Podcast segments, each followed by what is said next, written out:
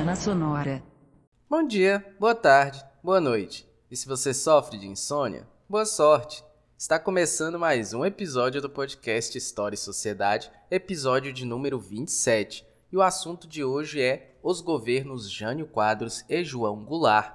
Como estava o Brasil politicamente, economicamente e socialmente durante esse período? O que ocorreu para que esses dois governos não terminassem os seus mandatos até o final. Como é que estava toda a situação em torno desses dois ex-presidentes brasileiros. E para isso, hoje eu tenho ao meu lado o professor Ian Mello, que vai me ajudar a explicar melhor esse período da história do Brasil, pessoal. Então, não saiam daí, fiquem ligados que já vai começar mais um maravilhoso episódio do podcast História e Sociedade, pessoal. Roda a vinheta aí!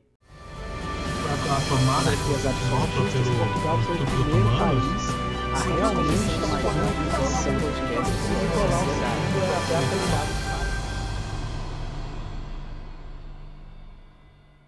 Olá pessoal, está começando mais um episódio do podcast História e Sociedade e hoje nós vamos falar sobre os governos de Jânio Quadros e João Goulart e toda contextualização por trás desse período curto de três anos, mas que foi aí talvez um dos períodos mais emblemáticos aí desse período populista pré-ditadura militar. E para me ajudar aqui, hoje eu tenho o professor Ian Mello e eu vou passar a bola para que ele se apresente melhor a todos vocês. Fique à vontade, professor. Olá pessoal, tudo bem? Boa noite. Aqui é o Ian Mello. Sou professor de História, como nosso amigo Sérgio disse, sou licenciado pela UPS é, bom, atualmente estou dando aula no Guará, num cursinho focado em aula de reforço, acompanhamento, acompanhamento escolar e também em preparatórios para o Enem e para o vestibular da UNB. É com muito prazer que eu faço parte dessa, né, desse momento, desse momento histórico que é esse podcast. Só para quem também não é aqui da região do Distrito Federal, o Guará é uma uma cidade satélite aqui do DF aqui para o pessoal se, se, situar melhor, porque às vezes alguém lá de São Paulo pode estar tá perguntando, será que ele está falando do Guará, Guará aqui do São Paulo, né? Mas não é não, é aqui uma é região do, do Distrito Federal. E pessoal, como eu citei no começo, o assunto hoje é Jânio Quadros e João Goulart, conhecido né, como a chapa Janjan, né, por causa de Jânio e de Jango, que era o apelido de João Goulart. E Vamos contextualizar. Depois do Estado Novo de Vargas, veio um período democrático também conhecido como um período populista. E sucederam-se depois de Vargas Dutra, veio então Vargas novamente. Aí tivemos um período aí depois do suicídio de Vargas de pouco mais de um ano e meio, onde Café Filho completou o mandato. Depois Juscelino Kubitschek, que ficou também conhecido por construir a nova capital Brasília, e finalmente o primeiro presidente eleito a assumir daqui de Brasília, que é Jânio Quadros. Coincidências à parte, Jânio Quadros foi o único político eleito pela UDN, que é a União Democrática Nacional, que depois de tanto bater na tecla, conseguiu se eleger através de um político que fugia totalmente às suas características. E aí temos lá em 1961 Jânio Quadros com a sua campanha da vassourinha, com a Vamos Varrer a Corrupção, né? algo que aqui no Brasil ficou comum esses slogans, né? A gente tem aí, por exemplo, Collor anos depois que ia fazer o ca... ia caçar marajás, entre outros. E como naquela época, né, professor Ian, as eleições para presidente e vice-presidente eram feitas separadas, ou seja, você tinha Sim. os candidatos somente a presidente e os candidatos somente a vice-presidente. Nós tivemos o presidente eleito Jânio Quadros, com a sua ascensão meteórica pela UDN, e pelo PTB nós tivemos eleito como vice-presidente de uma chapa totalmente diferente, João Goulart. E aí, o que que a gente pode estar tá falando aí da situação que Jânio Quadros encontra ao assumir aí a cadeira presidencial, professor? Bom, eu acho interessante, meu nobre amigo Sérgio, a gente ressaltar que alguns pontos né, essenciais, tanto para o Júnior Quadros como para o Jango, João Goulart. Eu acho que um dos pontos mais críticos que influenciaram muito é, ambos, o, ambos os mandatos foi a questão econômica, mais social, herdada ali desde o, desde o pós-Segunda Guerra Mundial mesmo, inflação, os, os não reajustes dos salários e também num olhar mais global, mais mundial, né? Até, até aquele ponto, né? História do Brasil, história mundial. Eu acho que é muito interessante a gente enfatizar o, o fator externo da Guerra Fria, né? Que no Jânio Quadros não foi tão determinante, mas no Django foi, acredito eu, né? O seu o seu coveiro, né, até o seu carrasco, porque a conjuntura global mesmo, mundial, influenciou grandemente o, o andar do Brasil, até posteriormente o, o Jango no, na nossa ditadura militar, certo? De 64 a 85. Então, né, na minha humilde opinião, seria bom enfatizarmos esse, esses pontos. E você, o que, que você acha? Olha, eu acho que a gente poderia também enfatizar com certeza o clímax sobre o em torno do, da ameaça até comunista de uma república parlamentarista que foi única aqui durante esse período do governo do Jango no Brasil. A gente vai falar mais disso para frente. E de Jânio Quadros, quando a gente tenta colocar um contexto mais global, eu vejo, mesmo que um período curto, que foi o dele, que a Guerra Fria era, era importante e eu considero que tivemos a conferência de Bandung, para quem aí não sabe ou para quem não lembra, foi uma conferência entre países que acabaram se livrando da colonização europeia ali na África e na Ásia, como a Índia, como países do norte da África, Vietnã, Indochina em geral, Indonésia, inclusive, foi a sede né, da conferência, e uh, nessa conferência ficou dito o seguinte: que todos os seus membros iriam governar-se de forma independente, ou seja, nem aliando-se ao socialismo soviético e tampouco ao capitalismo estadunidense. Mas aí, eu acho que meio que o, o Jânio quis implementar isso no seu governo, fazer uma política independente, né, que pudesse seguir o seu rumo sem ter um eixo estabelecido. E isso talvez também tenha minado muito o seu governo, já que aos poucos e também com é, medidas pouco apreciativas e pouco importantes para o contexto político do Brasil, ele acaba se perdendo em sete meses aí de mandato. Se você quiser acrescentar mais alguma coisa, vamos indo aí. Sim, sim, acho interessante você tocar nesse ponto da, da Conferência de Bandung, porque isso foi em 1955, ou seja, cinco, cinco ou seis anos antes de Jane assumir a presidência. Isso, isso. Eu, eu sempre, às vezes eu troco o Q pelo G, dá essa ferrinho. Mas enfim, é, eu acho, acho interessante tocar nesse ponto porque o, o Eugênio Quadros ele foi até tido como louco, né? Pela sua forma de política. Em um momento, né, ele queria ter essa essa forma mais independente de, de governo e no outro estava né, dando premiações ao, ao Che Guevara. Então eu acho que é um ponto muito assim muito sensível, muito único na, na história esse nosso presidente. Inclusive, não sei se se você chegou a pegar essa época, os primeiros anos do ensino fundamental, né? Primeira, quarta série, hoje em dia é primeiro a quinto ano, né? Se eu não me engano, Isso. que na escola, quando as professoras, professores iam falar dos presidentes, é, sempre falava, ah, esse era, esse era o presidente louco, tanto é que aquele disfarce de ter um óculos, um nariz e um bigode foi feito em homenagem a ele, e, né, você tocou nesse ponto, né, nesse ponto do podcast, eu lembrei disso, eu falei, cara, realmente, né, como que os, o mandato de um presidente influencia a forma como a gente o vê.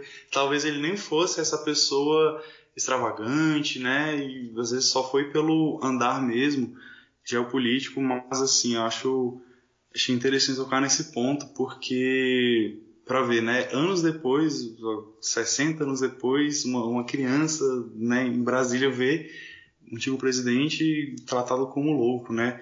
E, e o Jânio Quadras, a gente tem que entender, quando ele entra para se candidatar à presidência, ele está vindo de uma ascensão meteórica, digamos assim, na política brasileira. Ele, sim, em sim. pouco tempo, ele saiu de uma de um vereador, foi vereador na cidade de São Paulo, prefeito e já se lança como candidato pela UDN. E aí é aquela campanha, como eu disse para você, sobre a política da vassourinha, que ia varrer a corrupção e tudo mais, né?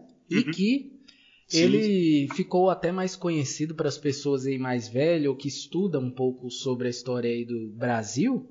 Vai, vamos lembrar de quê? Do cara realmente da vassourinha.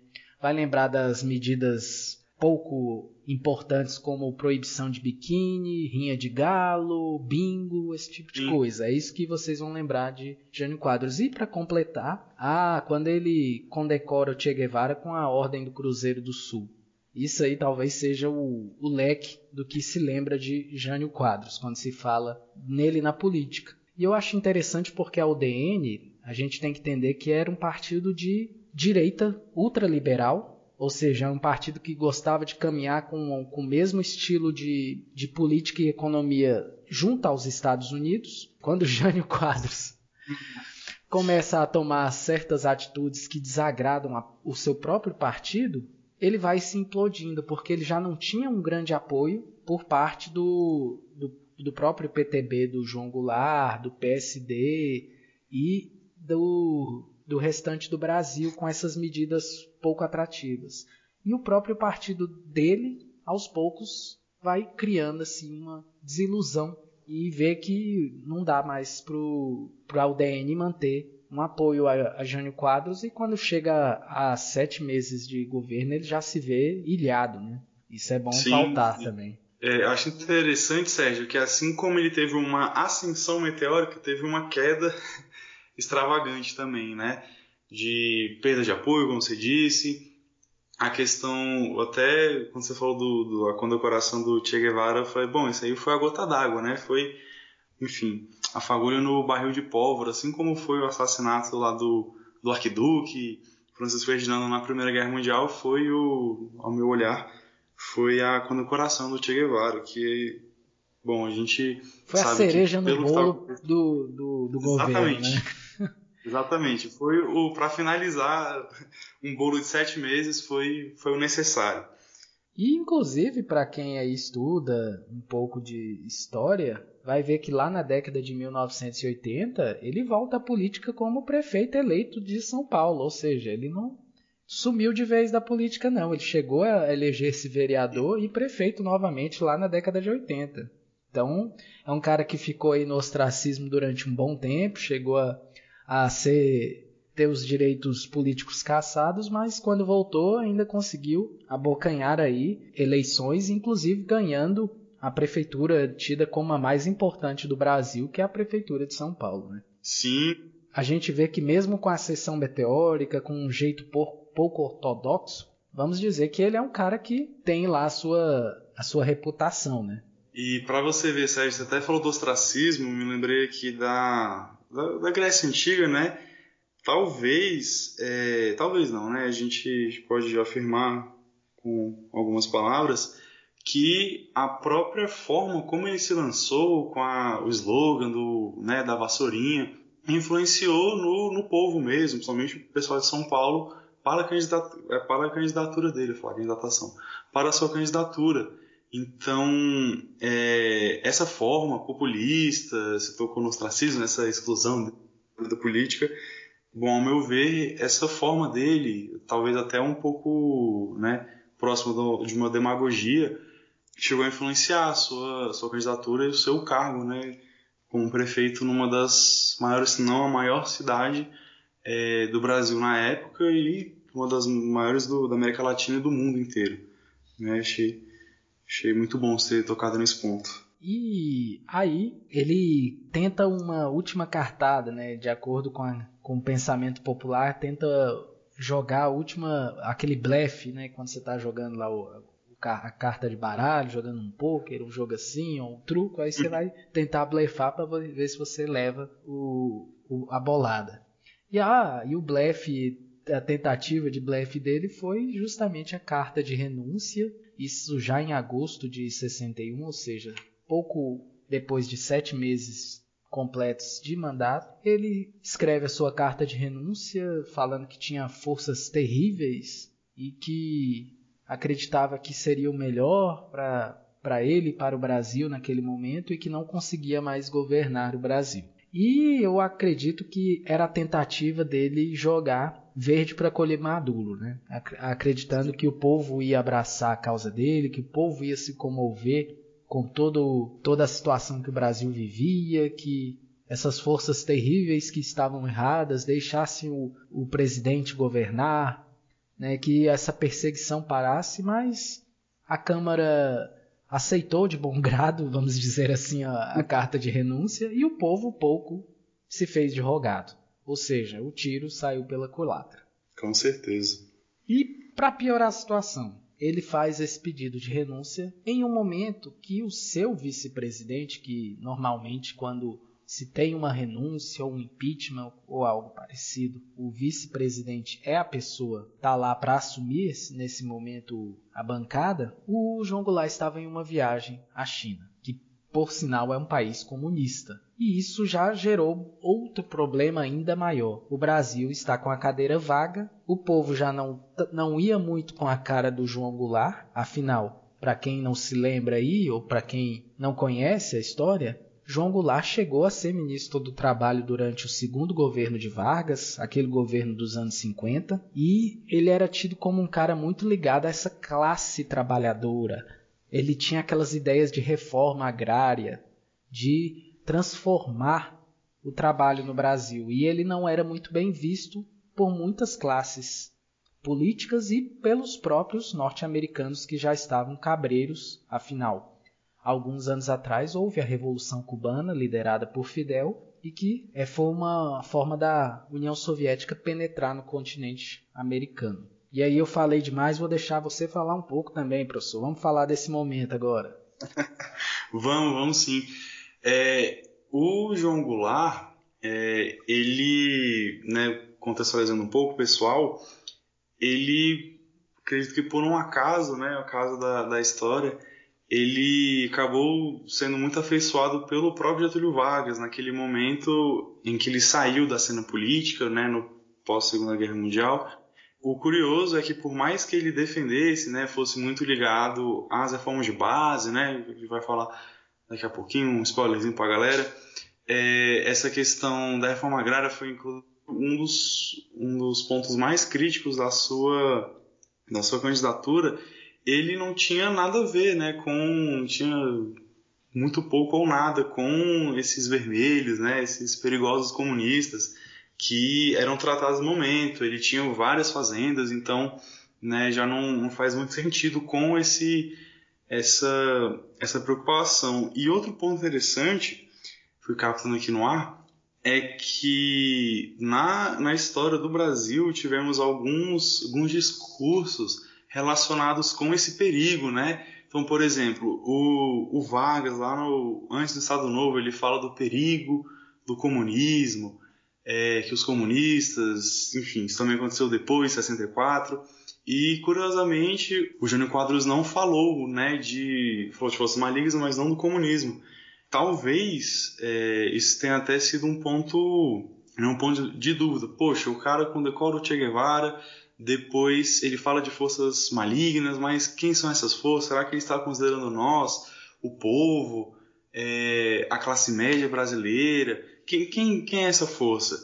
É, um dos pontos principais, Sérgio, que eu, a gente pode perceber na história, ou o político, o presidente, ou essa figura de destaque, ela tem está muito neutra em relação a algum acontecimento, é, por exemplo, uma revolta, uma pequena rebelião, ou ele está totalmente de um lado. Então, essas posições, ao meu ver, elas ou a neutralidade ou você ficar muito, é, você defender muito um ponto, né, um, um grupo, e acaba dificultando a, a própria trajetória política.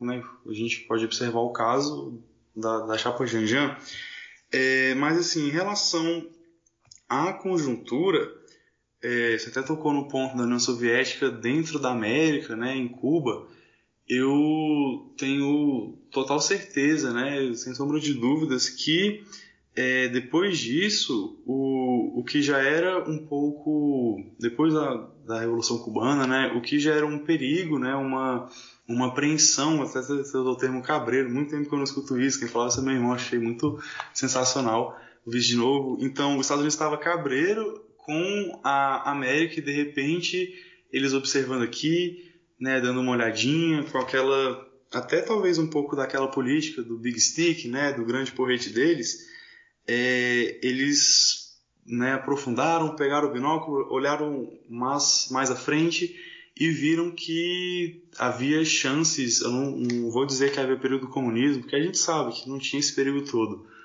64, mas que não de uma aliança com a União Soviética, assim como é, teve Cuba, né, e a China sua aproximação, mas uma, uma não aproximação com os Estados Unidos, né, com o, o berço né, do capitalismo, com essa aquela força que eles tinham no, no mundo bipolar. Então, talvez fosse o medo deles não fosse somente o, o risco de se aliar com a União Soviética, mas também o risco de não se aliar com eles. E a gente tem que perceber também, naquele momento, que os Estados Unidos não agiu assim somente no Brasil. Quando a gente fala da, do Big Stick, isso respingou na América Latina em geral. Aqui na, no Cone Sul, nesse período entre as décadas de 60 e final da década de 80, nós tivemos ditaduras não só no Brasil, como na Argentina, como no Uruguai, como no Paraguai e como no Chile, por exemplo. Se vocês pegarem aí, estudarem as ditaduras da América Latina no século XX, vocês vão entender melhor do que a gente estava falando, Operação Condor, todo aquela, aquele contexto. Mas a situação do Jango, como eu disse para você, professor, que ele se encontrava na China no momento da renúncia. O Brasil já vinha de uma democracia que não se consolidava, porque mesmo depois da morte de Getúlio e tudo, Juscelino eleito quase não assumiu. Que tentaram dar, a própria UDN militares tentaram dar um golpe e graças à ação de algumas pessoas lideradas pelo Marechal Lott, Juscelino consegue assumir e governar o Brasil.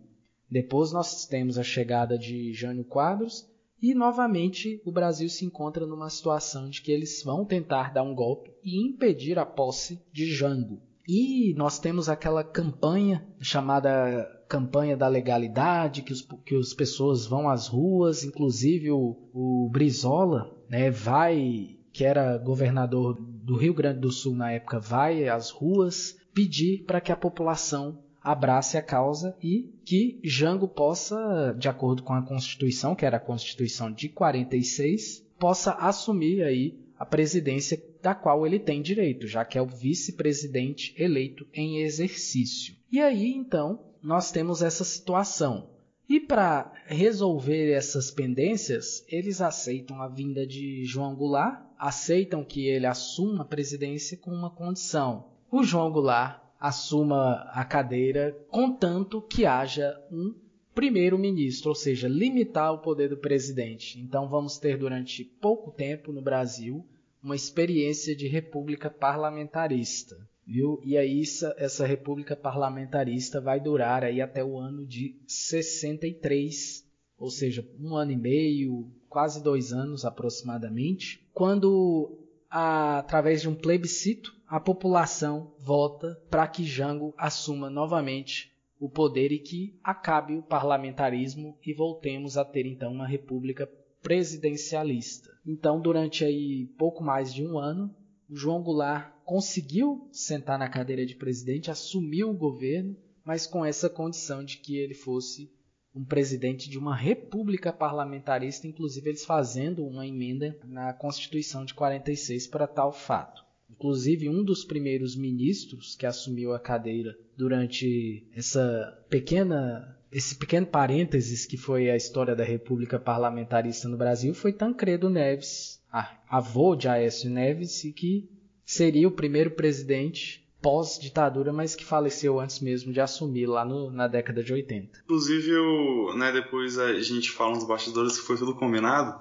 mas eu ia até te jogar outra bola é, sobre o primeiro-ministro, Tancredo Neves. Mas, assim, é, esse momento do, do parlamentarismo e depois a, a volta ao presidencialismo é, mostra como o, a situação, a sociedade em geral, aspectos econômicos, políticos, culturais estava no rebuliço, né? estava conturbada, em que forças, é, as alas militares né, estavam ali é, querendo retomar seus poderes, seus, seu destaque na política, tanto é conseguir em 64. É, você citou, por exemplo, o caso do JK. Então, é, esse, esse momento né, do, do parlamentarismo, a condição, ele, ele mostra um pouco, dá um, um, certo spoiler, indícios de que a situação política iria, né, a tendência, ela iria né, de, de baixo a cima, certo? Iria piorando. É, podemos falar então sobre as tentativas aí das reformas de base de João Goulart que não caíram bem aí? Vamos aprofundar um pouco mais sobre esse, esse quesito aí, professor? Vamos, vamos sim. Ponto essencial do, do, do Jango.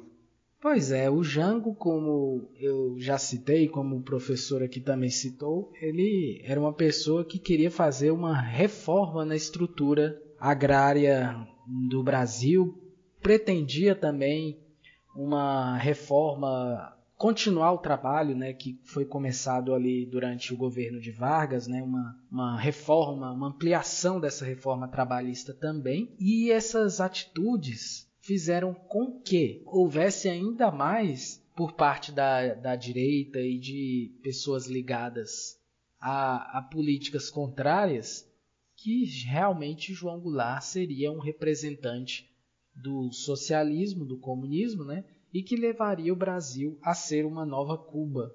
E isso ficou muito enfatizado né, com o passar dos anos durante o seu governo, inclusive levando pessoas de famílias tradicionais, né, como a, a marcha da, das pessoas da, pela família, que inclusive tinham mulheres, né? Eu esqueci o nome é, completo. Marcha com Deus pela Com Deus pela família? Isso. Ah, rapaz, pois é, que levou até senhoras, donas de casa, pela família tradicional e que o João Goulart queria acabar com isso e tudo mais. O seu governo era que ia trazer as reformas socialistas para o Brasil e meio que a população acabou abraçando isso também. A gente tem que entender, professor, né, que essa, essa, esse golpe que aconteceu no, em, na virada de março para abril de 64 ele foi um golpe militar, mas ele teve participação civil também. Ele não foi 100% militar. Para que entendam isso, né? Porque muitas vezes se fala em golpe militar como se somente os militares tivessem feito essa manobra. Não. Todas as vezes que tentou se fazer golpes na República aqui, houve participação civil também. É bom a gente salientar isso. Sim, é só um, uma correção. É Marcha da Família com Deus pela Liberdade. Mas está aí, ó. E sobre essas tentativas de reforma aí de base, o que, que, mais você pode acrescentar aí para a gente, professor? Bom, vamos lá. É, quando a gente observa, quando a gente observa esse termo reforma de base, inclusive, se eu não me engano, na época do, na época do auge do debate de Cuba, Cuba não, perdão, Venezuela, né, do Brasil não virar Venezuela, de como a Venezuela não tem, ou melhor, sofre muito a as questões sociais, né, principalmente pelo tipo de economia deles, voltadas principalmente para a extração é, do petróleo, é, a gente observa, a gente pode observar a, essas reformas de base do, do Jango acoplando uma grande parcela da, da sociedade. Bom, as reformas de base, elas não reuniam somente a reforma agrária, mas também reformas bancárias, se a gente pensar que o, o Jango, ele não só no, nos holofotes estava é, ligado a setores industriais, setores trabalhistas, o ponto do reajuste salarial, da inflação, do preço dos alimentos está relacionado com as reformas bancárias, é, questão fiscal, urbana, né? a gente observar o desenvolvimento das cidades e o próprio crescimento delas. A gente parar para lembrar um pouquinho, Sérgio, até um pouco da geografia, né? Pegar Sim. um pouquinho o conhecimento deles. O Brasil, até ali no início, até 64 mais ou menos, ele era é, mais da metade da sua população estava na zona rural. E então nesse momento do Jango, esse esse intuito, essa, esse planejamento para urbanização, para trazer é, a população brasileira para as cidades, que até aquele momento eram basicamente é, Rio, São Paulo, cidades do Nordeste né, e algumas do Sul. Então é, a gente pode observar que o Jango, nesse ponto da reforma urbana, reforma de base, até mesmo com Brasília sendo a capital, essa interiorização da capital, ela é um ponto interessante que, de certa forma, talvez só o seu debate, a gente sabe que infelizmente ele não conseguiu, ou melhor, não conseguimos ver de, de fato as reformas sendo implementadas, mas né, a gente pode considerar essa, esse ponto de Brasília e da reforma urbana como um fator para esse ampliamento e até mesmo uma, uma mudança né, do Brasil sendo uma, tendo uma população é, majoritariamente rural passando para urbana. E só para né, finalizar aqui os pontos da reforma de base e devolver para você a fala, tinha também a reforma administrativa, a tão famosa, né, a tão falada reforma agrária e também a reforma universitária, que infelizmente a gente sabe que o Brasil é, a gente tem um, um plano educacional que é a deseducação, certo? Em que recentemente foram feitas, é, assim que eu digo, foram expandidas às universidades federais, estaduais e principalmente o ponto da, do acesso à educação. Se não me engano, é, foi início desse ano, pela primeira vez, que a população de estudantes negros no ensino superior foi maior que a de brancos. Isso, se a gente observar, é de desde o, do, ali da vinda da família real, né, quando começou esse momento de de escolas, né? Não digo escolas como a gente vê hoje, mais de cursos, de, por exemplo, na escola de guerra, né? Lá no Rio de Janeiro. Então, esse ponto, né? A gente sabe que a educação, né? Seja ela universitária ou o ensino, o ensino fundamental, o ensino secundarista, é, ele ele atinge, ele toca na ferida de muitos setores da, muitos não, mas de alguns setores da sociedade principalmente aqueles que investem na deseducação. Eu digo aqui que esse ponto, nessa né, forma de base, tocando nesse ponto da educação, contribuir, contribuir muito para a. É, você usou o termo ilhamento, né, com o Gênio Quadros, é algo nesse sentido, de ele conseguir mais inimigos do que amigos, mais aliados nesse processo de, das suas reformas. É, na verdade, o João Goulart já era um cara que mal visto pela direita e por vários setores da política e da sociedade brasileira. Então, quando ele tomava medidas que fossem mudar com a estrutura tradicional, ele meio que já provocava um pouco de desconforto e de ira por parte de vários setores, né? Então, uhum. meio que se ele resolvesse fazer medidas, mesmo que essas medidas não tivessem um cunho socialista, ele era, ele era mal visto e pelo seu histórico de lutar no caso lá do, do Ministério do Trabalho, já vindo com o Getúlio Vargas e toda essa pauta agrária e todas essas reformas de base, tudo isso, o Jango ficou realmente caricato. Tanto é que se você chegar para pessoas que têm um pensamento bem mais conservador, mesmo nos dias atuais, é comum você ouvir que o João Goulart era um cara comunista. Sim. Que ele era um, é um comum, aquela coisa toda. Quando na verdade, como você até citou no começo, o Jônio Quadros, o Jônio Quadros, o João Goulart, perdão, é um cara de família tradicional do Rio Grande do Sul, uma família que tinha muitas posses, terras. Era um cara que tinha uma vida boa demais.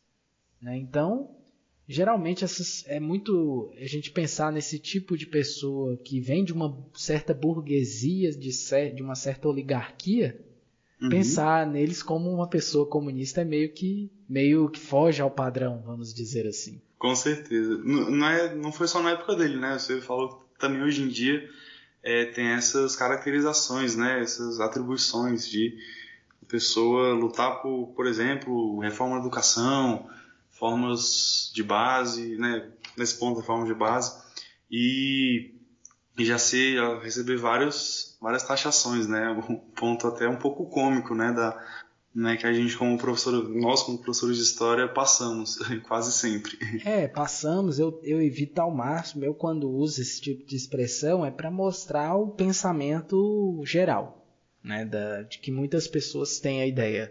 Do mesmo, da mesma forma que as pessoas têm a ideia do Jânio Quadros como nós colocamos aqui, aquela caricatura de pessoa, da mesma forma que o, o próprio atual presidente, não desmerecendo quem apoia ele, não quero criar ódio aqui, tá, pessoal? Mas ele tem a sua imagem assemelhada a tal ponto que muitas pessoas o taxam assim. O, o, o antigo presidente Lula também é taxado de uma maneira. Então, de uma forma ou de outra, se você for olhar bem, todos os ex-presidentes e muitos políticos têm a sua caricatura meio que gerada pelo povão aí. E com Jânio Quadros e o João Goulart não foi diferente, né? E Aí, outro ponto importante que eu citei logo no início, quando eu falei que foi um governo de pré-ditadura. Afinal, fomos chegando ali na virada de 63 para 64. O governo de João Goulart começa a cada vez ficar mais é, perseguido, mais ameaçado. Chegamos a ter é, momentos interessantes em que João Goulart faz comícios para a população em praças públicas, o famoso comício na Central do Brasil também, isso poucos dias antes de perder o, o governo das suas mãos, antes de, de ir para o, fugir para o Uruguai. E naquele momento, ao mesmo tempo que ele chama a população para ficar ao seu lado, falando de reformas, buscando nos seus planos trienais, né, que nós não citamos aqui, mas tá aí, é bom sempre pontuar, chamando o povo para abraçar a causa e ao mesmo tempo, no outro lado, nós temos as marchas contra o seu governo, a direita junto com um apoio externo norte-americano e de militares planejando também a sua derrubada. Então, fica meio que um embate aí para acontecer, né, professor? Sim. É, você tocando nesse ponto do do Jango de um lado fazendo seus comícios e os seus opositores também, e até a gente resgatando um pouquinho que a gente falou da, da Marcha com Deus, pela, né, da Família pela Liberdade, é, queria tocar no ponto da religião na sociedade. Nesse caso, nesse, né, nesse momento específico do Brasil, é, a Igreja Católica ela contribuiu, ela ajudou, declarou apoio aos militares. Curiosamente, né, né, depois no, né, no, no, decorrer da ditadura tiveram ah, setores da Igreja Católica que foram contra, o Dom Helder Câmara, o Paulo Ares e enfim, né, vários, várias figuras religiosas que foram contra, mas até então, é, até pela essa proximidade do, da religião mesmo com o conservadorismo, não estou falando que toda religião é conservadora e nem que toda não é, mas é, o, o, cristianismo, né, somente naquela época, estava muito ligado a essa a setores conservadores, né, ditos de direita. Então, acho importante lembrar que a Igreja Católica, né, a religião, o cristianismo também foi um, um fator que pesou muito para o, o, golpe, né, que o que o Jango sofreu. Porque de um lado ele tinha os seus aliados políticos, tinham seus grupos, é, e por mais que na política você tenha esses opositores né, e seus aliados, fica muito difícil quando você tem na balança do outro lado mais setores da sociedade, mais gente, né, mais grupos pesando contra o seu governo. No caso dele, essa questão religiosa foi muito importante, né? Como, se eu não me engano, Sérgio, ele chegou a dizer tempo antes do golpe, ou melhor, antes da marcha, né, aquela famosa marcha, Marcha da Família com Deus pela Liberdade, ele disse num, numa rádio que é, o Brasil iria melhorar, não iria melhorar com, com rosários, e sim com, com política, né, com suas reformas de base. Até tava até puxando uma sardinha um pouco pro lado dele, né? Falando, não, as reformas de base, vou melhorar o país. E uma freira lá de São Paulo, ela ouviu isso e começou a se revoltou, né? Imagina. É, se Mexer você... com religião é perigoso, né? Exatamente, muito, muito perigoso. Ele tocou num ponto sensível, né? Não queremos focar só na religião, queremos focar também na, principalmente na, na política, forma de base da sociedade, mas, né, infelizmente ele foi muito infeliz e acabou tendo esse esse efeito fator, reverso né? também, né? Exatamente, efeito reverso. E aqui eu estou até com um livro aqui, eu, infelizmente como é um podcast e é só áudio, não tenho, não posso mostrar para vocês as imagens, mas vou citar a fonte aqui. Vou, vou matar a cobra, mas vou mostrar o pau aqui para vocês. é, é, o seguinte, é, em, em 2014, ou seja, alguns anos atrás, comemorou-se os 50 anos do golpe de 64, né? E foram lançadas muitas obras. E uma delas me chamou a atenção e eu aproveitei e comprei. Claro que o dinheiro do professor é para comprar livro também. E essa obra chama-se 1964. É uma obra do professor Jorge Ferreira, que é da Universidade Federal Fluminense e da professora Ângela de Castro Gomes, que também é uma professora aposentada da, da mesma universidade, e que eles são pesquisadores, né? eles trabalham na CNPq, no CAPES, e que escreveram esse livro sobre aquele período que vai, conta desde o do momento em que Jango assume até quando vai chegando ali 63, 64, o livro é muito detalhista, traz fotos de jornais, é, muitas entrevistas, é bem interessante. E eu abri aqui numa página, só para quem interessar, tá? O livro é 1964, de Jorge Ferreira, Ângelo de Castro Gomes e a editora é Civilização Brasileira.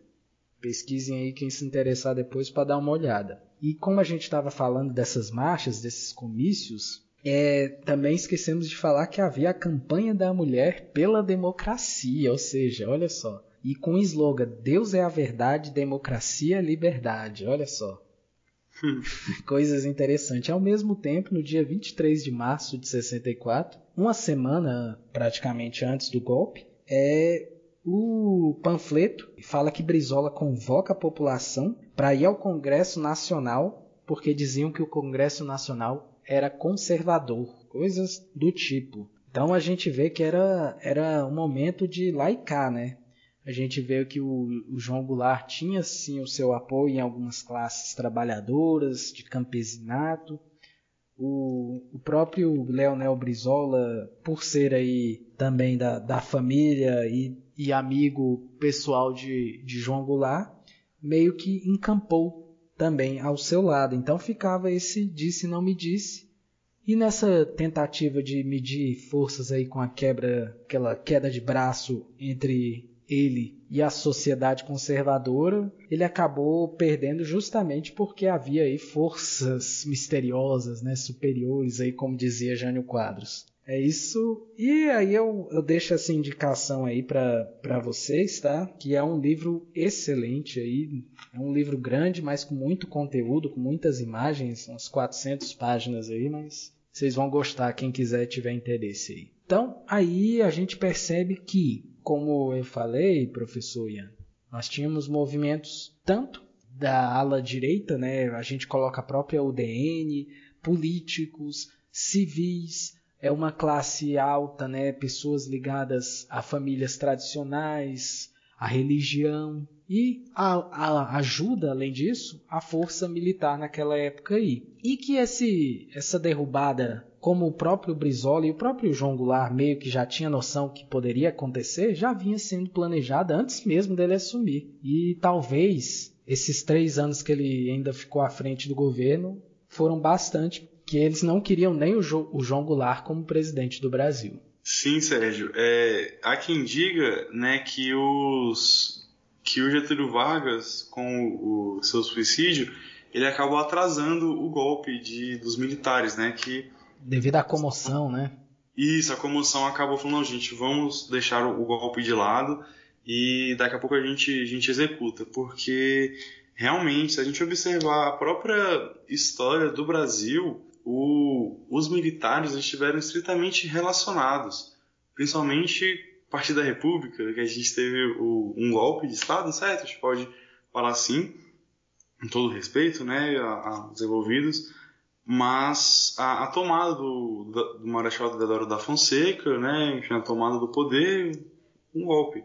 É, e sucessivamente no Brasil republicano tivemos a forte presença dos militares, seja na, no movimento tenentista, seja é, durante o, o Vargas, seja Estado Novo. A própria Revolução de 30, houve esses próprios tenentistas participaram aí dessa sim, revolução. Sim. Nós tivemos Estado Novo.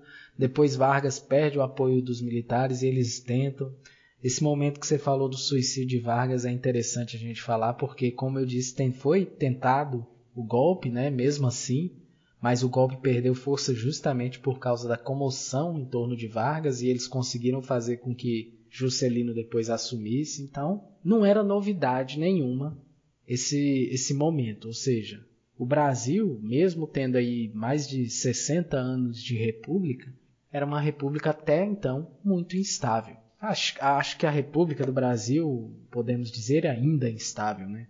Quando não é Sim. politicamente, é economicamente, é socialmente, mas a nossa República parece que vive na instabilidade. Instabilidade até né, com um tom de sarcasmo com, permeado pelo golpe, né? Sempre uma articulação aqui, outra ali.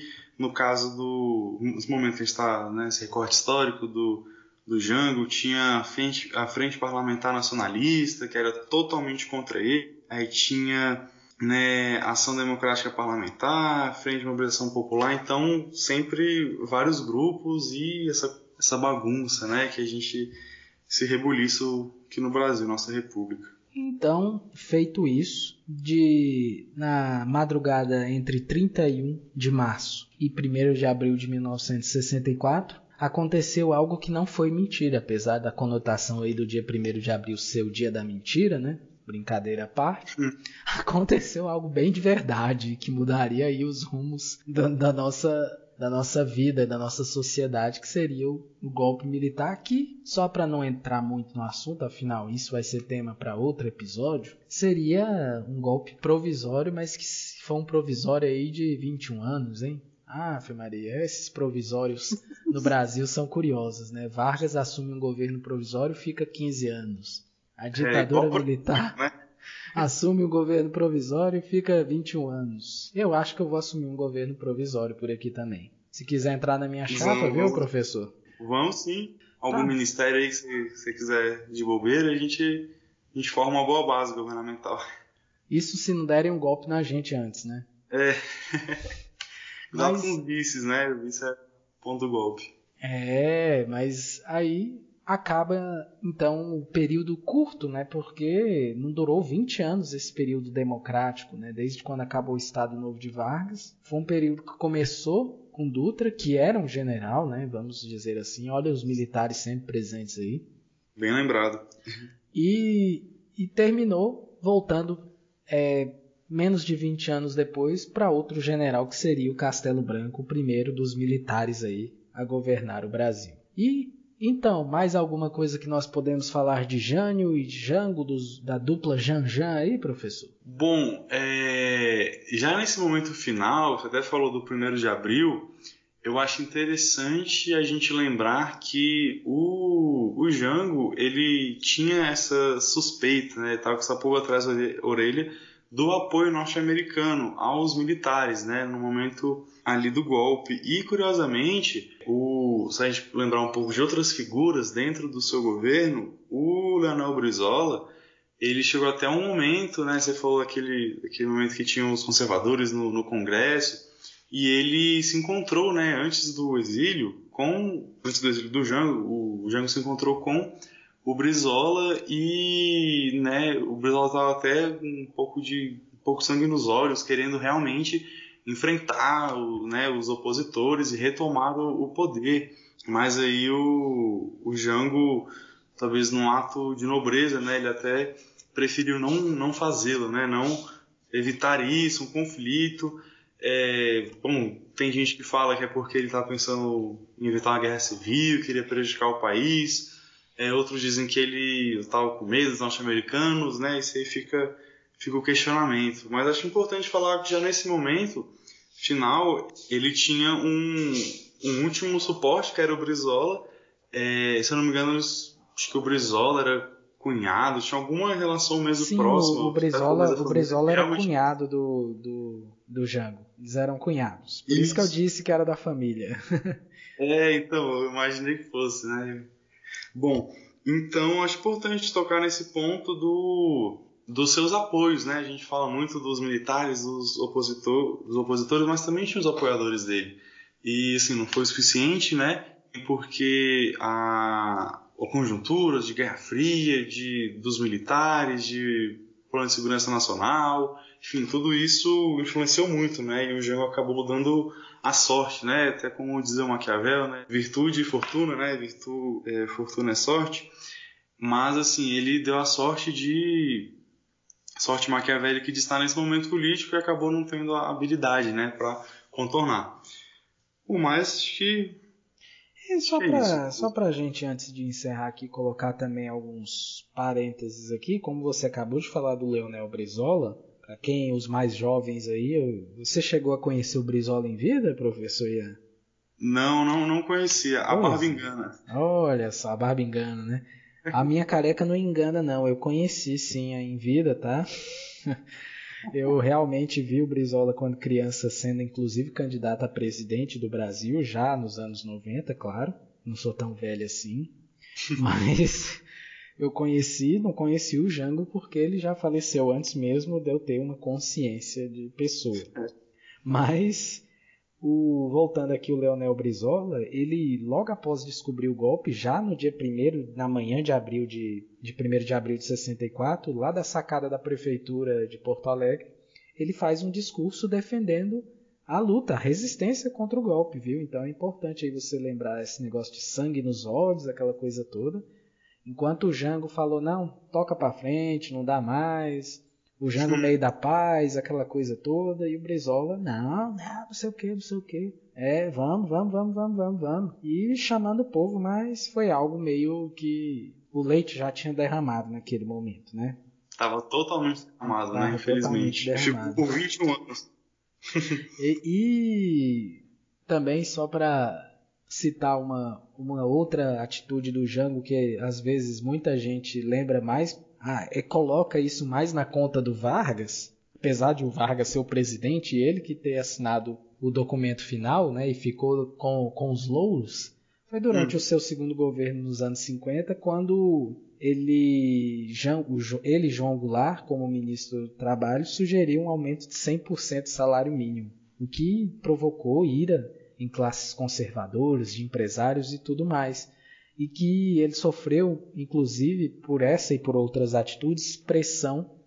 E aí Getúlio Vargas, sofrendo essa pressão, acaba tirando ele do ministério. E aí no dia, aí no dia 1 de maio, no dia do trabalho do ano de 54, ele dá o presente ao povo, que é justamente o aumento de 100% do salário mínimo, que era o pedido de João Goulart. Então vamos dizer que aquele aumento naquele momento, que quem ficou com a fama foi o Getúlio, a ideia surgiu aí do, do João Goulart.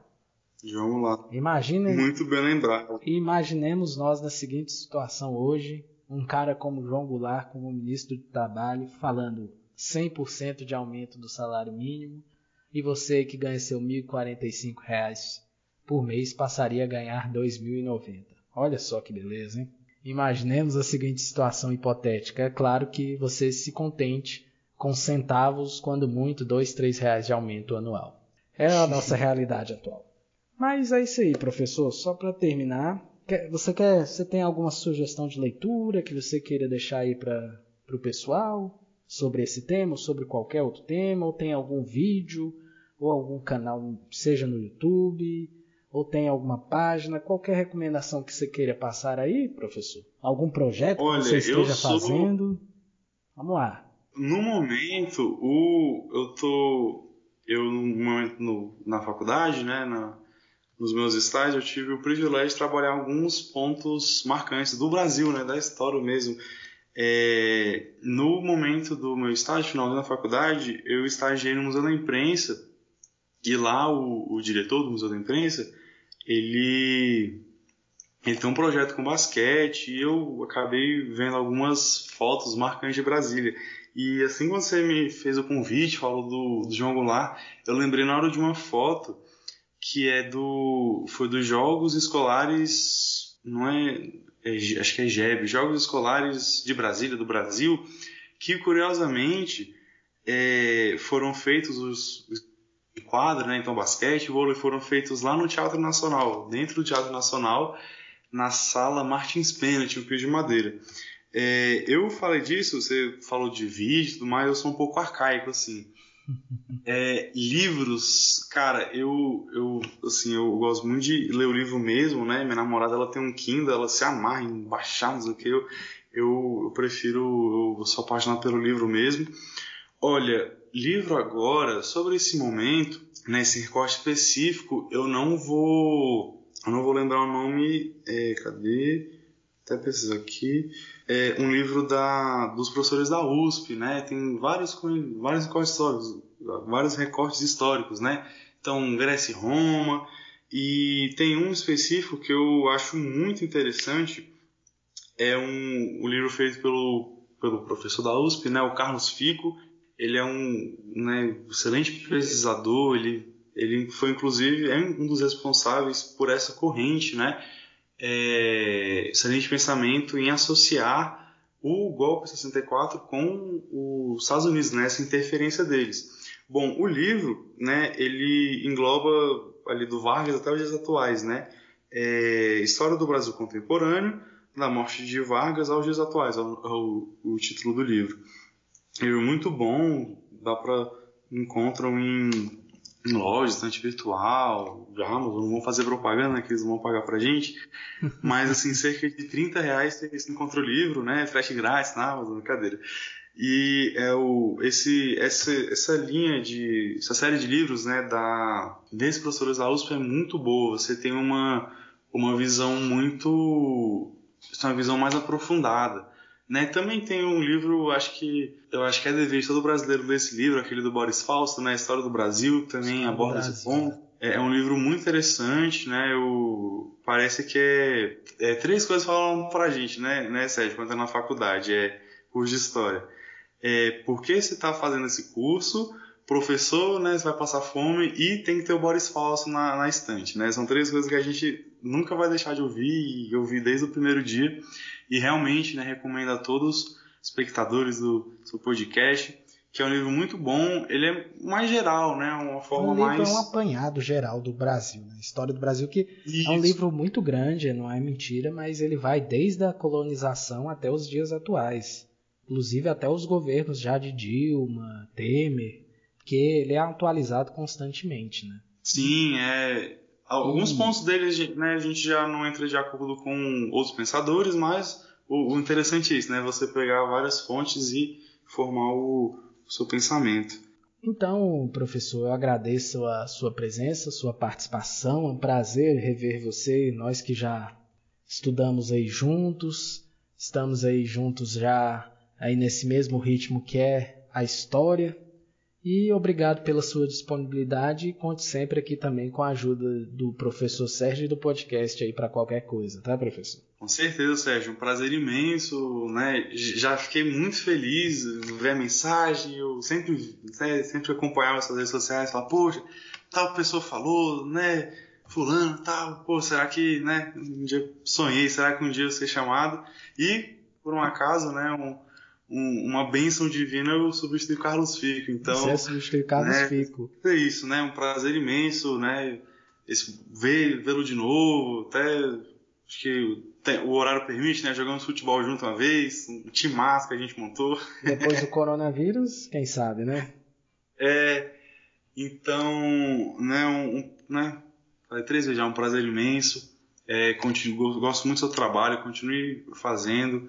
É, e é isso, só sucesso, sempre sempre contribuindo né, com, com a nossa amada história e para o Brasil inteiro. Eu que agradeço aí, meu querido. Um abraço a todos e até a próxima, pessoal. Infelizmente, chegamos ao final de mais um episódio do podcast História e Sociedade. Eu agradeço a sua presença, agradeço a sua audiência e rapidinho antes de terminar, não esqueça, visite o site do podcast, ajude o podcast com contribuições. Os links estão aí na descrição, pessoal. Então, fica aqui o meu forte abraço, um beijo no coração de todos vocês e vamos que vamos! O podcast História e Sociedade é produzido e editado por Sérgio Amaral e Vinícius Orix. Você nos encontra nas mais diversas plataformas de streaming de podcasts. Nos vemos na próxima, pessoal. Tchau, tchau.